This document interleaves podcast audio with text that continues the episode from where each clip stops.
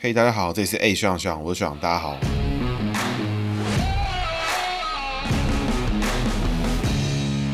Hello，大家好，这里是 A 学长学长，我是学长，学长又回来啦。那这次哈，很抱歉拖更比较久，各位久等啦。今天要讲的是最近在风口浪尖的林佳龙。今天节目内容会比较暴躁一点啊，毕竟林佳龙算是我看民进党内少数特别不喜欢的人啊。这边要先讲哦，我不喜欢他，并不是因为这次台铁的意外事件而已，而是主要是二零一八年他输掉台中的事情让我超级不爽。那先跟大家讲哈，我觉得没有要棒打落水狗的意思，毕竟台铁这个算是意外啊，也也不是说真的就是谁的错，就是一连串的系统性的问题这样。那我们从林佳龙开始。林佳龙一九六四年二月十三日出生，哈，是民国五十三年是正月初一，就是大年初一生的，算属龙。那人土土家呢，就算是常用字啊，很多人都会用这个字。人是一个人字旁，旁边有两个土叠在一起。属龙逢人呢，在林长佐那一集有没有讲过？属龙逢人走降格，会有呈现上克的格局。那很多听众都有 feedback 说，其实讲很多姓名学的术语的时候，讲得太快，大家听不太懂。其实呢，这有很多术语是计算过程啦，因为计算过程之中呢，并不是那么的重要，因为最重要的事情是结果的判读，有点像是呢股票的 K 线图。那我的计算呢，其实就是 K 线的计算过程。但是对一般听众来说，对一般人来说，知道 K 线的走向其实比较重要，并不是说 K 线怎么被算出来，因为算出来那是我的事情。听进去，然后去感觉那个人际关系的变化是听众的感受。所以我觉得这边就听众们不用太在意姓名学术语，那有需要知道的话呢，也欢迎私讯我，我愿很愿意跟你们聊这个东西哈。林家龙这个人字旁呢，会带给他上课的格局，也就是他会比较纤细敏感、优柔寡断一点的个性。所以呢，相对的，他另一半的个性会比较强势。那人土土的两个土的部分呢，因为林家龙的天干地支都属木，走下克，所以外在上呢，他的个性会比较固执强势一点。那对朋友也会有老大的风范，但其实他内心是纤细敏感，算是一个在人际上面处理上面是个性也很有冲突的格局。也就是，他内在呢是比较纤细敏感，但是他外在表现上面呢是比较强势、比较固执的概念。所以这种冲突呢会在他自己身上出现。人际上的林家龙给别人的外在就是他是老大的感觉，但是他对老婆很好的这种个性，这种个性呢也很容易造成自己就是想要当老大，但是因为内在个性比较敏感、比较纤细，所以碰到比较北烂的下属，可能就会被这些下属弄这样。这是他人际的部分。那林家龙的龙字呢，大家很明显一看都知道说他这个本身就是解龙，也就是他元素能量很强。因为你看到龙，你就会想到这个人是天上飞啊什么什么。你看很多大哥啊，或者很多有些人他们的名字里面取用了这个龙这个字，就是能量特别强，就是它会有比较特殊异于常人，有点像苏贞昌的真字啊什么的这种比较强烈的字眼。那这个龙字呢，怎么拆解呢？左边有个力，有个月。那那个弯弯的东西还要解成蛇，所以龙字本身解成龙之外呢，还有立跟月，立跟月都对于龙来说是好的。以龙字来讲呢，因为林家龙本身就是属龙，属龙逢龙呢就叫字形，跟蒋万安是一样的概念哦。蒋万安是属马逢马，那也就是说林家龙呢一样会有这个想法、价值观很超前，很有自己的想法，但这些想法呢，通通都在他自己的脑子里面。今天呢，想要这样，他就这样；明天说改呢，就改。比较世俗的讲法呢，就是公主病啊、王子病，就是呢，他想到他觉得好，他听到一个新的资讯。觉得好，那可能他就会这样做。那明天呢，又听到下一个，又听到更新的，他又改了。所以呢，相对的，作为他的下属或者同事，如果没有得到充分的资讯，也跟林家龙有充分的沟通，就会觉得这个长官很难相处。因为今天想好的事情，明天又改了；明天想好的事情，后天又改了。有有时候可能比较状况比较差，就会这样。所以纵观来讲呢，也很符合他的现况。因为字形这个格局啊，很多这种天才设计师啊，他们就是这种要需要知道很多新的资讯，潮流可能会变来变去，那都会有这种格局。以政治学者来说，林佳龙从求学阶段就以大量的倡议来闻名圈子内啦，所以算是上一辈绝亲从政的经典路径。林佳龙的从政历程呢，也是从陈水扁时期开始担任中央级的官员。那在二零一二年的时候，马英九声势正旺的时候，连任选战逆风打赢立委选战，算是很厉害。那在二零一四年呢，林佳龙辞职抢攻台中市市长，而且成功拿下台中市市长，算是呢民进党党内里面这样整个抓住马英九执政晚期下滑的时候加码成功。的政治人物，那前面我说很不爽林佳龙是怎么一回事呢？那我们这边时间就跟着学长一起回到二零一八年韩流崛起、韩国瑜大爆发、横扫全台的时间点。现在回想起来，大家都记得说韩国瑜好像把民进党扫到歪头啊，扫到腿都软了，多恐怖！然后好像民进党二零一八年全面崩盘。但各位回去看一下，民进党输掉变天的主要县市：宜兰、台中、彰化、云林、嘉义、高雄。那我们一个个来看哦，彰化、云林、嘉义市，主要是嘉义市，不是嘉义县，嘉义。市宜兰。基本上都是以地方派系为主的选区，也就是说，谁跑的勤劳，谁接触的更多，谁能够端出一些那种收买人心的东西，端出更好的东西，那基本上就更有机会。那舆论呢，也没有什么新闻舆论，都是被控制在地方啊、地方社团啊、群组，所以基本上在这几个选区呢，谁的在地组织强，谁犯的错少，谁愿意提供更好的资源，就有很大的机会可以获胜。那这种说法呢，并不是说这种选区比较 low 还是怎么样，而是说政治人物是不是有，是不是有花心思去跑这个基层，是不是有花心思是跟地方沟通，并不是说像某些县市，比如像台北市啊、新北市啊、高雄啊，可能就是一直上电视、一直放话、一直做一些图文、一直喷、一直造话题就可以过关的地方。因为在这样的选区呢，其实国民党跟民进党原本就是五五开，那看大盘啊，看整体舆论，然后是不是会受到波动影响，这样的选区其实也很明白的反映了当地选民在意的利益是什么。所以并不是说这个地方都投民进党，民进党就是对的。而是说，民进党知道这边的人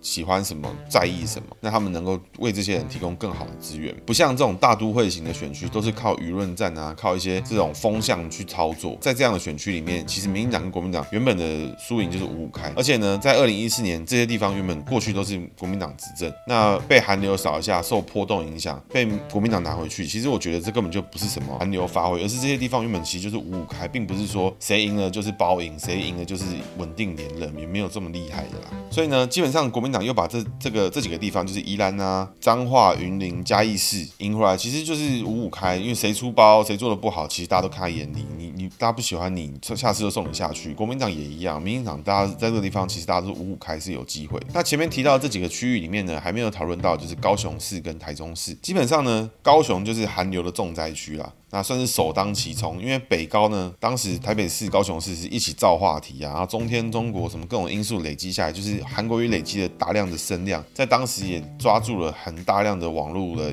流量跟眼球了，大家都在看韩国瑜要做什么，韩国瑜今天又讲了什么。那韩国瑜也算是不负众望，在那个时候创造出很多非常新鲜啊、非常不一样，也同时也激起了这个高雄啊、南台湾的国民党群众的热情跟激情，直接让陈其迈倒掉，这是很困难的事情，因为高雄在陈菊啊、谢长廷这一连串的。连任下来，其实已经打下很稳固的根基，要能够让陈其迈倒掉是非常难的事情。所以看到这边，我必须要说，韩国瑜要做到这个地步，其实是很不简单，非常困难。那关于韩国瑜的事情呢，我们之后会做一期专门跟大家来做讨论，也欢迎粉丝私讯敲碗，跟我越热烈的敲碗，我就越早做韩国瑜。那我们回到林佳龙身上哦，林佳龙他是在台中，那他也跟着大家一起输了，说是被韩流冲垮。那我觉得这个就超没道理，好像都是韩国瑜的错，韩国瑜太优秀啦，韩流韩流扫到这个外溢啊，然后林佳龙。刚好吃到外溢效应，输给卢秀燕，哦，我觉得这种说法就很荒唐，就像我前面那个林胜文那一集做的一样，好像连胜文很烂，那其他人跟着一起输就就很合理一样，好像说那现在换到林佳龙身上，好像韩流很强，然后结果哇，这个没办法啦，真的顶不住啦，就是跟着一起输了，那没关系啦，就是韩流太强了，这种韩流韩流解决所有败选的因素，我觉得这种说法就很荒唐，很不负责任。那大家可以看一下哈，当时林佳龙胜选的时候，二零一四年那时候民进党声势大好。基隆林佑昌也拿下来了，桃园郑文灿也拿下来了，新竹林志坚也拿下来了。这些在过去也都是国民党执政，然后也是挑战连任的地方。结果呢，林佑昌。郑文灿、林志坚通通顶过韩流，而且选得开开心心、舒舒服服，而且还可以四处全台湾浮选其他县市。那很奇怪，全台湾受到韩流影响的人这么多，就林佳龙特别容易受影响，就林佳龙最特别。而且呢，台中市还是六都之一。今天二零一八年最伤民进党的事情，就是六都之中掉了高雄，掉了台中。因为台北新北呢，其实在二零一八年的实力，在二零一四年甚至二零二二年，很有可能基层实力，民进党就是不如国民党，或是不如柯文哲之类的。那以往呢，台南、高雄都是我赢定。台中桃园就比较复杂，那可能是五五开也有不一定。结果呢，赢定的票仓高雄被偷拆，台南过关，台中呢直接倒掉，桃园过关。也就是在二零一八年的时候呢，民进党的六都只剩其二。那大家也要知道，六都拿的预算也是跟其他县市是完全不能相比的。所以六都只剩其二，对于民进党来说是很大的警讯。而且桃园呢跟台南都不是传统意义上规模最大的县市，所以对于民进党的选举来说，他们的选情判断来说，在二零一八年的这样的六都的变天，对于总统的选举是会有很造成很大的影响。那这其中呢，台中输了就很没有道理，因为基本上按道理来说呢，林佳龙对卢秀燕民调啊什么的，应该都是六四到七三开，而且执政有很多分配资源的权利跟机会。林佳龙跑得认真一点呢，其实是很有机会。而且台中怎么说也不是韩流第一线重灾区，第一线重灾区一定是高雄啦，这个韩国瑜比较常跑的县市。但是呢，林佳龙就这样在二零一八年被卢秀燕用一个空屋打到腿软，从二零一八年哦。林佳龙是八十几万票赢胡志强六十几万票。到了二零一八年呢，林佳龙是六十几万票对上卢秀燕八十几万票，等于说二零一四年创造出来的那一波。胜选的二十几万票全部还给国民党，一票都没有留下来。那这时候很多人听到就会觉得说啊，这个韩流啦，这个地方派系啦，什么难免啦，什么就是大环境因素啊，这个韩流太太凶太强了啦。那我们这个时候回去看林右昌、林志坚、郑文灿。郑文灿呢，这四年还逆着韩流多了六万票，那总票数呢是多了两趴，因为桃园的桃园市人口比较多。那林志坚呢就更猛，林志坚呢票账面上只多了三万票，但是呢他的得票率，二零一八年的林志坚多了二零一四年的十趴。那林右昌呢就比较少，只多了一千票，但是原本的票数呢就已经达到了总投票数的五十四趴。那很奇怪呢，这三个人林志坚、林右昌、郑文灿都是二零一四年民进党一波优势拿下来的县市。林佳龙也是啊，啊，结果这三个人逆着韩流都在拼成长，结果林家龙最特别，最容易受大环境影响，大环境都直接搭在脸上，很奇怪。林佑昌在基隆二零一八年的时候看板挂了那么少，还可以到处浮选，没有人看到林佑昌在抱怨韩流啊，也没有人看到他听到韩流之后，哎，林家林佑昌从此每天重重军回首基隆，每天扫也没有啊，结果林家龙就这样莫名其妙倒掉了。哎，兄弟啊，台中市呢，六都呢，说倒就倒。这真的是很夸张啊！当然会有人说陈其迈也是一样啊，但好歹陈其迈面对的是韩国瑜本人，也就是在二零一八年九合一的旋风之中的核心。但是林佳龙呢，只是对上卢秀燕，被什么什么秃子、汉汉子、燕子打倒。我觉得这个说法就很奇怪啊！啊我这样讲呢，并不是说卢秀燕没有用，卢秀燕不值得投，林秀燕很烂，而是卢秀燕在形象跟做法比较接近传统可以预测的国民党政治人物。那韩国瑜是全新变种，而且威力非常强大，难以评估。结果韩流。一出来，林佳龙最受影响，林佳龙倒掉，很奇怪呢。新北市原本国民党就是稳稳的。那朱立伦到侯友谊，这这个这个接班原本就已经在进行，而且他们进行的很稳固，很难变天。结果嘞，在二零一四年变天的好几个稳稳的，就是就是谁，就是林佳龙最容易受影响。其他县市原本就是五五开的地方，结果林佳龙哎，他刚好拿最多预算，然后倒得最快，啊，这最奇怪。大家都输你就输，大家赢你就赢，那、啊、是怎样？是 ETF 是不是？这真的是莫名其妙的一件事情。那以上呢，这段叙述是我从二零一八年开始不喜欢林佳龙的开始，我现在的。的内容都不评论林佳龙做的事情好坏，我相信他是很有想法的人，也做了很多好事，也很会建设台中，也很屌，对，我都相信。但不代表说林佳龙可以莫名其妙就跟着大环境一起选书。毕竟呢，还是很多人挺过韩流啊，而不是说民进党全面崩盘，崩到什么什么都没有了，也不是这样啊。当然，议员席次大受影响，这是可以理解，但是不代表说你现市首长就是可以这样连任的莫名其妙就倒掉，这是一个非常严重的警讯，而且跟事前的预测都已经有差。那接下来呢，是最近的台铁事件。那我觉得呢，台铁事件就是意外跟运气差，哪一党执政都会发生。政府政府体制就要因为这个事件建立更及时、更完整的回报机制。我觉得这没有什么好抱怨，国民党时期也会出。意外，民进党时期也会出意外。重点是意外之后要怎么面对，意外之后要怎么检讨。那学长我呢，到底在不爽林佳龙什么？我不爽林佳龙的事情，就是在意外过后，他说我负全部政治责任，我辞职下台。那基本上，我觉得这句话就是我听过这个二零二一年 Q one 啊，我觉得可能 Q two、Q 三、Q 四都是都会都给他都给他当第一名了，就我听过最不负责任的一句屁话。那我就觉得很奇怪，你要负政治责任，五十几条人命呢，这个责任怎么负？一整台火车全爆哎，一个隧道爆开，然后施工品质大受民众质疑，台铁的铁路安全的信任完全荡然无存哎。那同时还要附带民进党不知道几趴的民调，接下来还是国民党一年到两年，甚至到未来选举的谈资都是你这个林佳龙这个火车弄出来，你一句话说你负政治责任，拍拍屁股，这不是很奇怪吗？而且同时林佳龙也拿了很多资源去打造自己成为一个政治下一个明星，那中间这个真空怎么办？中间这个票哪个明星要来接上这个地方？没有人吗？不知道吗？那你这个责任怎么负？所以大家不要把事情想得很复杂，说什么啊这政治的事情要负政治责任，一定要请辞什么的。我们换个角度来想，今天你家隔壁餐厅准备食材的时候，意外呢东西掉进去，哇，一堆人食物中毒，还有人吃一吃死掉，然后。餐厅老板跟你说：“我负全部责任，我不干了啊！”这个就是很奇怪啊！你不干只是刚好而已啊！啊，你以后要怎么解决？你还要不要做生意？你是怎样关门就闪人了？民进党就直接台中直接弃守吗？还是怎么样？台民进党从此不碰交通建设是这样吗？不是嘛？你以后还是要做这件事情啊，店还是要开啊！那、你要怎么应应？你要怎么就责？你的方案是什么？很奇怪呢。交通部要怎么就责台铁？有没有说？没有，不知道。要怎么就责包商？什么资讯要公开？未来要建立什么紧急回报机制？不知道，只知道林佳龙要先书面请辞。施工单位负什么责任？不知道。铁路边安全管理措施是什么？没有听到。通通就是说我请责，我负政治责任，我会赔这些人。你要负起责任，不是这样吧？走了不代表能能负起什么责任，你的下台不代表什么，人命不会回来啊，这个很奇怪呢。坦白讲，我看到这种结局，真是失望跟傻眼了。我相信呢，林佳龙任内绝对做过很多对的事情跟好的事情，当然也会出过包啦。我不是把他包成圣人，没有这么厉害。但这种结束方式呢，我觉得莫名其妙。就像你工作上面出包的同事，然后就说啊，出包了，辞职不干，我不干了，出包的话我负责。这种这种负责任的方式叫做负责任嘛？这个不是放屁嘛？莫名其妙。今天你把所有的措施，你把所有的究责方案都设计好了，交代清楚了，找人处理了，自己请辞等待处分，我觉得这没有意见嘛？没有，只听到说我请辞负全部政治责任，这逻辑在哪？没有道理啊！今天你把你的配套通通想好了，大家没话讲嘛？知道你要怎么做，知道这样做台铁会更好，然后嘞就就好了。结果是什么？台铁改革，然后负政治责任啊？听不出你要干嘛？怎么样去让民众可以信任有这个专业？没有嘛？这是莫名其妙。接下来还有更莫名其妙的，有两个。第一啊，国民党的立委、立院长团队在追问。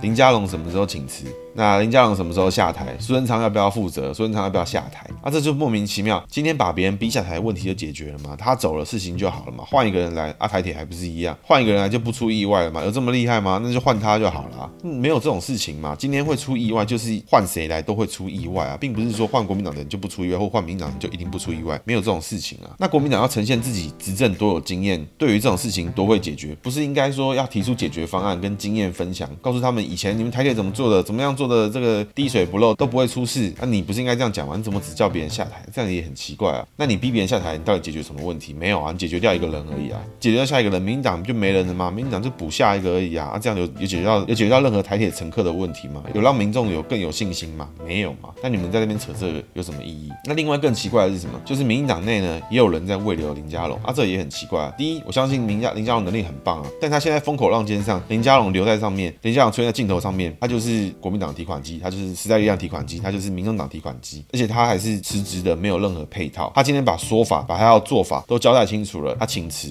等着苏贞昌做差事。那我觉得大家没意见嘛？对啊，今天你你让他留在那边，留在风口浪尖上，林佳龙就是这样，就是在那边当提款机啊，留着林佳龙来凌迟民进党全党。今天一天不解决这件事情，一天没有合理的说法，那林佳龙就是民进党最大的破绽。他从二零一八年就当破绽，二零二一年莫名其妙也是他当破绽，那不是很奇怪吗？而且你这样为了林佳龙，你要让林佳龙怎么样？进退两难呢？进也不是，退也不是。退了呢，对不起未留他的人；进了呢，真的被未留了，对不起整个民进党，那不是很怪吗？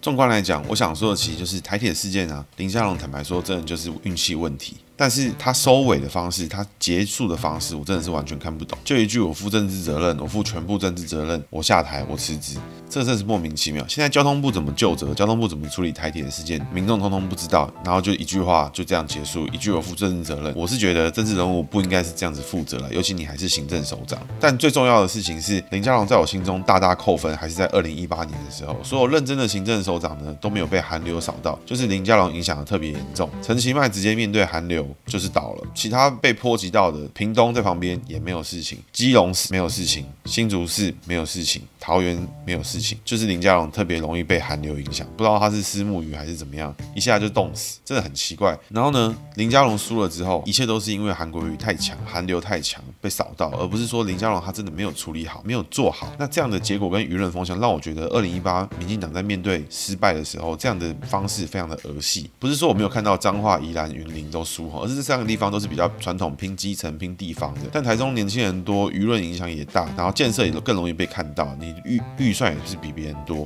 怎么林佳龙输完二零一八年之后，好像跟没有差一样，也看不出未来民进党是谁要来收拾台中的烂摊子，那也看不出要怎么收尾。就林佳龙就这样去当了交通部长，结果呢，二零二一年一样是他出事，一样是一个莫名其妙的收尾。他真的讲到林佳龙，就让我觉得真的是超级不爽。那接下来呢，是学长的姓名学小技巧。那今天呢，我真的是越讲越不爽，撸共撸赌蓝，我宣布下课。